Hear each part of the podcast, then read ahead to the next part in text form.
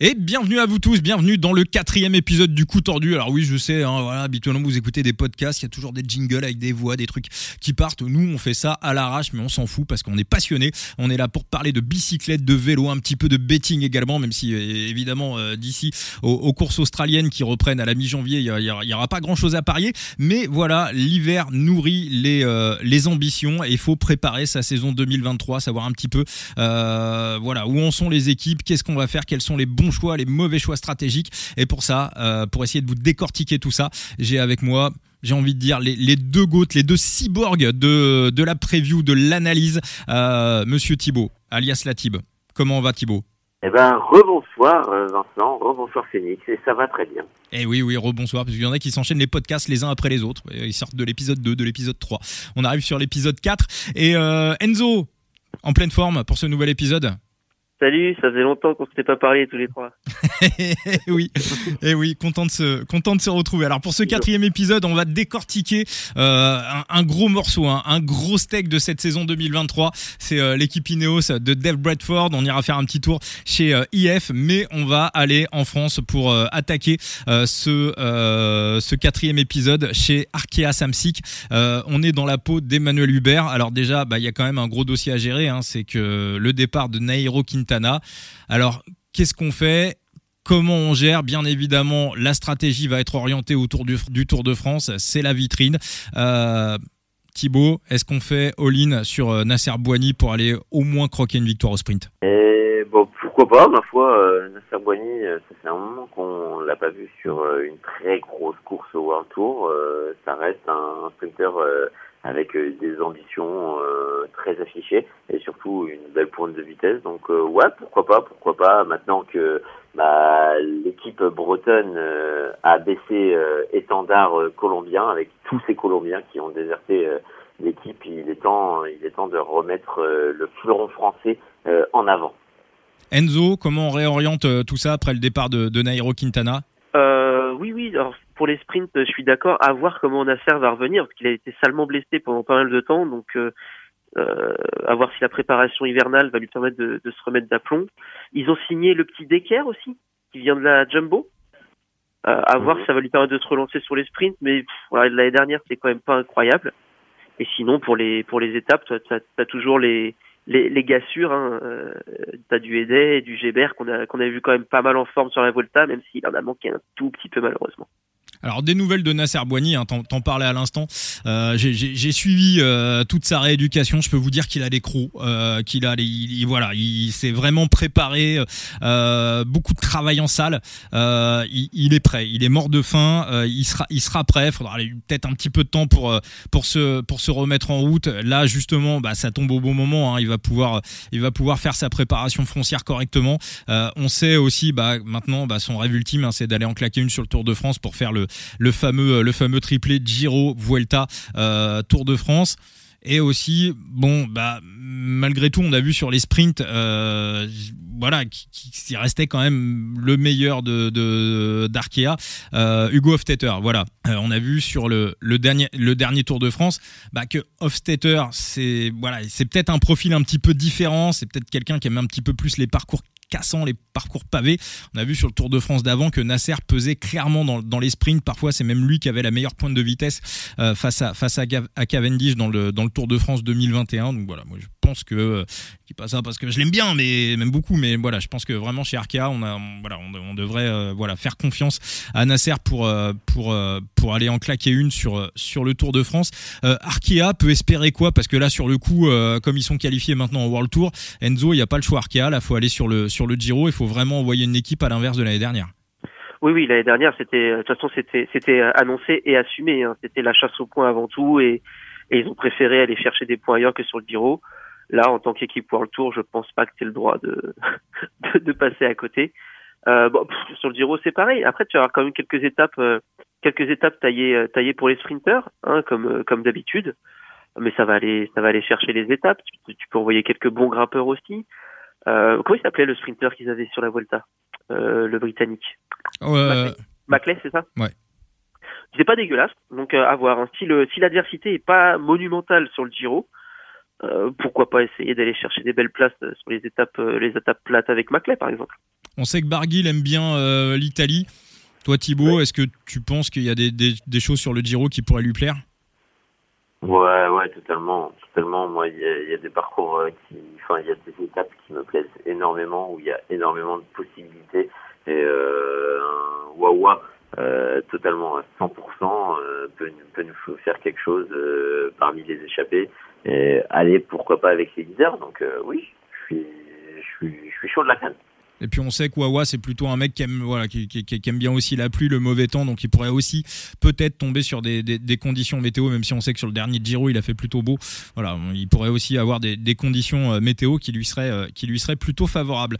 On va filer chez euh, nos amis d'IF, on va se mettre dans la peau de Voters avec un nouveau leader qui arrive chez Education First, c'est Richard Carapaz. Et là, bah là il y a une vraie question Giro, Tour de France pour euh, Carapaz. Je sais pas d'ailleurs si ça a été annoncé, Thibaut, ça a été, euh, il y a eu une communication ou pas? J'ai pas fait attention euh, du tout, mais moi, si je dois l'envoyer quelque part, il y a une revanche à prendre sur sur le Giro. Enzo? Tout pareil, tout pareil. C'est pour moi, c'est Carapaz et Giro cette année. Est-ce que il a un parcours sur le Giro qui pourrait lui permettre de, est-ce qu'il fait partie de ces fameux grimpeurs dont on parlait dans l'épisode 2 qui pourraient euh, mettre à mal Remco et qui pourraient compenser peut-être 3, 4 minutes de perdu en chrono, peut-être un petit peu plus. Est-ce qu'il aurait un terrain justement pour aller récupérer, euh, pour aller récupérer ces, ces, minutes face à, face à Remco? La troisième semaine est faite pour les grimpeurs. Simple. C'est à la différence de la Vuelta où euh, au début de troisième semaine, on savait que de toute façon, il allait rien se passer, encore plus avec l'abandon de Roglic, parce que le parcours n'était pas fait du tout pour les attaques et pour les grimpeurs. Là, tu regardes la troisième semaine du Giro, et on les connaît les troisième semaines du Giro. Si ça se regarde pas, les grimpeurs ont tout dans les mains pour mettre à mal les, les meilleurs rouleurs qui leur auraient pris du temps sur les contre-la-montre auparavant. Thibaut, est-ce que tu as un petit euh, coureur chez IF que tu as repéré, détecté, qui pourrait nous faire des petites blagues en 2023 euh, bah, il y a la signature euh, de, de mon chouchou euh, Michael Honoré que j'attends au tournant sur le Tour des Flandres. Et qui pourrait avoir les mains un petit peu plus libres que chez que chez Lefebvre, où voilà, il a parfois sa chance, mais il était souvent aussi cantonné à un rôle d'équipier. Donc ouais. voilà. Free, free Honoré alors, on va partir là-dessus. Exactement. Bon, on va enchaîner avec le gros dossier de ce quatrième épisode du coup, tordu, euh, l'équipe Ineos. Alors là, on, a des, communications qui sont pas encore officielles, mais presque. On sait que Garen Thomas a clairement affiché une préférence pour euh, le Giro. Bernal a clairement affiché une préférence pour euh, le Tour de France. Bah déjà, voilà, de vous poser la question de, manière claire. Est-ce que ça vous paraît logique et, cohérent? Thibaut, qu'est-ce que tu en penses? Totalement. Je, je ne vois pas euh, Egan Bernal euh, sur, ce Giro. Pour moi, Egan Bernal est ce pur grimpeur qui peut rivaliser avec Tadej Pogacar, ce Tour de France me plaît et je veux voir Egan Bernal à 100% de sa condition sur un Tour de France avec l'adversité et où on ne critiquera pas euh, son grand tour euh, parce que il y a ont fait qu'il a remporté le Tour alors que Thibaut Pinot était euh, au-dessus de lui et le Giro parce qu'il n'y avait pas de concurrence. Non, non, Egan Bernal, c'est le Colombien, c'est le grimpeur par excellence et je tiens à ce qu'il le prouve au monde entier euh, sur un Tour de France euh, aussi montagneux. Et Garen Thomas, Thomas, on sait que euh, il est typiquement grimpeur rouleur. Est-ce que sur le Giro, on l'a vu aussi par moments très fort sur des ascensions longues Je pense notamment à une étape avait, où il avait été finir deuxième sur la Romandie. est-ce que le Giro est pas parfaitement taillé pour lui? Ouais, un peu, un peu, un peu, mais tu pourrais aussi mettre un, un Dani, Dani Martinez euh, là-dessus. Après, est-ce que tu mets un Dani Martinez en coéquipier, en co-leader, que tu le gardes euh, pour le Tour de France en co-leader euh, C'est une question qui peut se poser, mais mais on le sait de toute façon dans tous les cas, Ineos a de très très bons coureurs et au-delà de ça, a signé aussi de très très bons potentiels parce que on mise sur la jeunesse et le développement du côté de la Ineos euh, comme chaque année et, euh, et, les, signatures sont aussi très belles.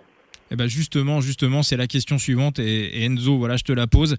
Est-ce que la clé de tout ça, finalement, est-ce que ça serait pas Timen Arensman Alors la clé, je sais pas, mais on a vu quand même que le, garçon a fait un, saut de qualité aussi en 2022 euh, assez énorme.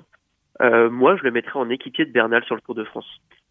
Je le mettrais en équipier de Bernal sur le Tour de France euh, parce que je pense qu'il a les capacités nécessaires pour encaisser ce, type de parcours peut être vraiment très utile aux Colombiens. Et d'ailleurs, sur le Colombien, je pense qu'on se rejoint tous les trois. Paris-Vincent, on avait déjà parlé un peu en, en, privé et on, est, on est assez d'accord là-dessus.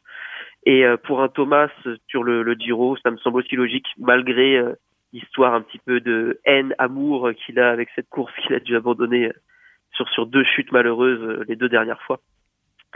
Et euh, un autre, je mettrais peut-être sur le Giro, sauf s'il veut faire de la Vuelta absolument un objectif et qu'il veut pas faire de grand tour dans l'année, c'est Carlos Rodriguez. Euh, parce que Rodriguez, un parcours comme le Tour de France, plus orienté, comme on l'a déjà dit et répété, grimpeur puncher, c'est pas trop son style. Ce serait plutôt un Gegenhardt que je mettrais sur le Tour de France si je devais choisir. Par contre, un Rodriguez sur un parcours euh, type Giro, je pense qu'il peut être très très utile, euh, soit en équipier de luxe ou même en leader de rechange pour un Thomas. Thibaut, Arensman, Rodriguez, toi tu les placerais où? Arensman Tour de France et Rodriguez sur sur le Giro, je suis aussi d'accord. Rodriguez, on l'avait assez souligné l'année dernière, on l'a aussi assez vu bah, sur la Volta. C'est un grimpeur euh, diesel. Donc euh, plus les étapes seront longues, mieux ce sera, plus l'enchaînement de montées euh, sera là, mieux ce sera, et surtout plus les, les longues montées seront présentes, mieux ce sera. D'accord, bah écoutez, moi, je suis pas trop sur Arensman, je suis pas trop d'accord avec vous deux. On l'a vu quand même très fort dans les ascensions longues. Il remporte l'étape reine de, de, la Vuelta et aussi excellent contre la montre, donc du chrono plus les ascensions longues pour moi, Timen Arensman, ça correspond quand même un petit peu plus. Euh, ça correspond quand même un petit peu plus au, Giro. Euh, dernière interrogation commence un petit peu à se poser la question sur euh, Pitcock. Je pense que sa victoire à l'Alpe d'Huez a dû commencer à donner quelques idées. Est-ce que c'est un coureur qu'on peut voir opérer une, mutation un petit peu à la Bradley Wiggins ou même à la Garen Thomas hein, au départ, qui était plutôt un peu des coureurs de, classique ou des rouleurs? Est-ce qu'on peut le voir opérer une mutation, euh, quitte à aller jouer des, des top 5 en, grand tour, Thibaut? Est-ce que c'est quelque chose qui te paraît probable? Et pourquoi pas dès 2023 ah, il va, va y avoir aussi la question euh, pour Pitcock euh, du mondial, hein, parce que le mondial, bon, pour le moment, il semblerait, selon toute vraisemblance que le parcours urbain aussi soit euh, extrêmement favorable au puncher. C'est un parcours qui va lui correspondre. Les montées sont très très courtes, hein. du 700 mètres, mais c'est du 700 mètres punch qui se sera extrêmement bien répété et euh, c'est aussi très proche dans le calendrier, donc euh, ça va être, être compliqué d'être là pour un grand tour, notamment le Tour de France. Si tu dois miser, c'est tôt. il risque de miser les classiques, avoir une petite coupure et préparer ce mondial. Donc, est-ce qu'on verrait un Pitcock sur euh, sur un grand tour cette année? Euh, si on le voit présent, ce serait peut-être plus au début que je je sais pas. Euh, à voir avec la compatibilité Vuelta, mais j'aurais du mal à le voir sur le Tour de France. Et si je le vois sur le Tour de France, ce serait plus ouais en coéquipier, camp leader et, surtout en préparation de, de ce mondial où il peut aller faire quelque chose sur ce circuit urbain et à domicile. Tom Pitcock, pour toi, euh, Phoenix, tu le, tu le placerais où et comment? Encore une fois, je suis assez d'accord avec, avec Thibaut. Par contre, il me semble avoir lu, si je me suis pas planté, qui est le plan sur trois ans, c'est quand même de se tester et d'essayer de jouer le classement général du Tour de France. Pour 2023, ça me paraît compliqué avec l'histoire des, championnats du monde, donc de se mettre à fond euh, sur le Tour de France, ce serait, un peu bête et la préparation serait pas optimale pour les, championnats du monde. Euh, mais je serais pas étonné qu'en 2024 ou 2025, selon les parcours qui seront proposés, qu'on voit un Pitcock se s'essayer à jouer euh, à jouer une place au classement général. Et ça me paraît quelque chose de très plausible. Eh ben c'est quelque chose, voilà, quelque chose à retenir, à mettre de côté. Peut-être, euh, bah, je pense qu'ils vont au moins l'essayer sur des tours, euh, sur des tours d'une semaine. Donc voilà, peut-être, euh, voilà, le, le, le Pitcock en, en bête un peu, en bête un peu surprise. peut-être à, à, garder et à, se mettre sous le, à se mettre sous le coude. En tout cas, bien guetter les informations. Parce qu'il y aura probablement des, des, des, essais en chèque et. On, on, se teste pas dans un grand tour. Hein. Généralement, il y a des, des, des, petits tests, des petits essais qui sont, qui sont faits en amont, et ça sera peut-être l'occasion de, de prendre quelques bêtes. Merci à toutes celles et tous ceux qui nous ont suivis. Merci Phoenix, merci Latib, euh, et on se retrouve très très vite pour le cinquième épisode du coup tordu. Merci à tous. Allez, bonne soirée.